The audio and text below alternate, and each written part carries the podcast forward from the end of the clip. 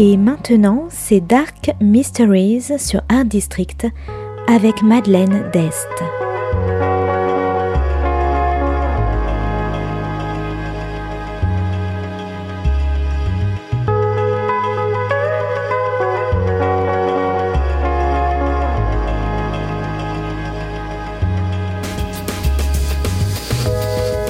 Welcome to Dark Mysteries, a book review show devoted to crime, mysteries, thrillers, and the dark side of human nature. I'm Madeline Diest. Join me as I talk about great books in the crime and mystery genre. Welcome to 2021 and another year of dark mysteries. Today's book is Night by Night by Jack Jordan. Published by Corvus in 2019, today's book is all about insomnia, homophobia, and tragedy.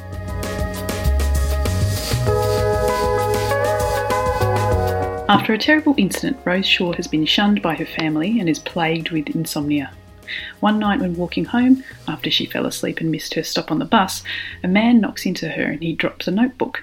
He runs away, but Rose picks up the book and takes it home with her. The notebook is the journal of a man named Finn, and on the inside cover, he's written a chilling introduction. It says, If you're reading this, I'm dead. Rose fills her sleepless nights with reading the journal and decides to go to the police. She finds that Finn has actually gone missing, and yet the police seem reluctant to do anything. Something doesn't quite add up, and Rose begins to see the homophobic side to the local police force. And this hurts Rose in a way that she never expected. Her younger brother Jay killed himself at age 17 due to the bullying over his sexuality. Now her search for Finn has become personal. When the police threaten her, beat up one of her confidants, and her burned out handbag is found on her doorstep, everyone else tells her she should stop. But Rose has finally found a way to redeem her brother's death, whatever the cost to her.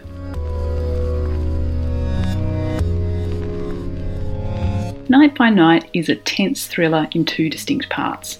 There's the initial tragic event, which I won't spoil, which leads to Rose being shunned by her family and many others in the local community. This leaves Rose like a ghost in her own life, drifting through day by day. Then there is the discovery of the journal and the search for the missing Finn. Finn's story is told through excerpts of his journal. We follow Finn as he moves to the smaller town of Rearwood from London and his fateful meeting with the man who would become his stalker.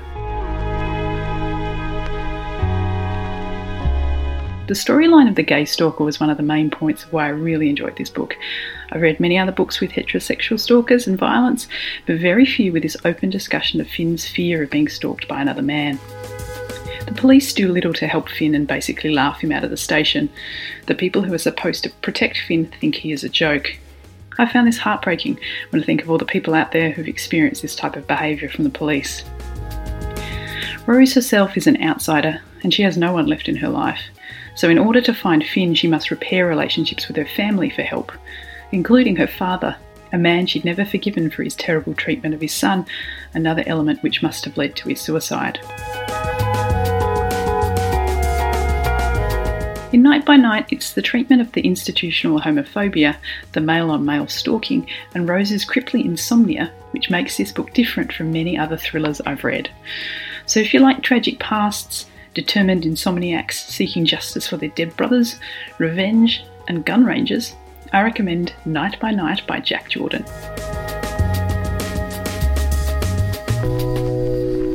Thanks for listening to Dark Mysteries. If you have any feedback or want to say hello, you can contact me at Art District Radio by email at mde at artdistrict-radio.com. Or if you'd like to listen to past reviews, please go to artdistrictradio.com forward slash podcasts. And until next time, Happy reading!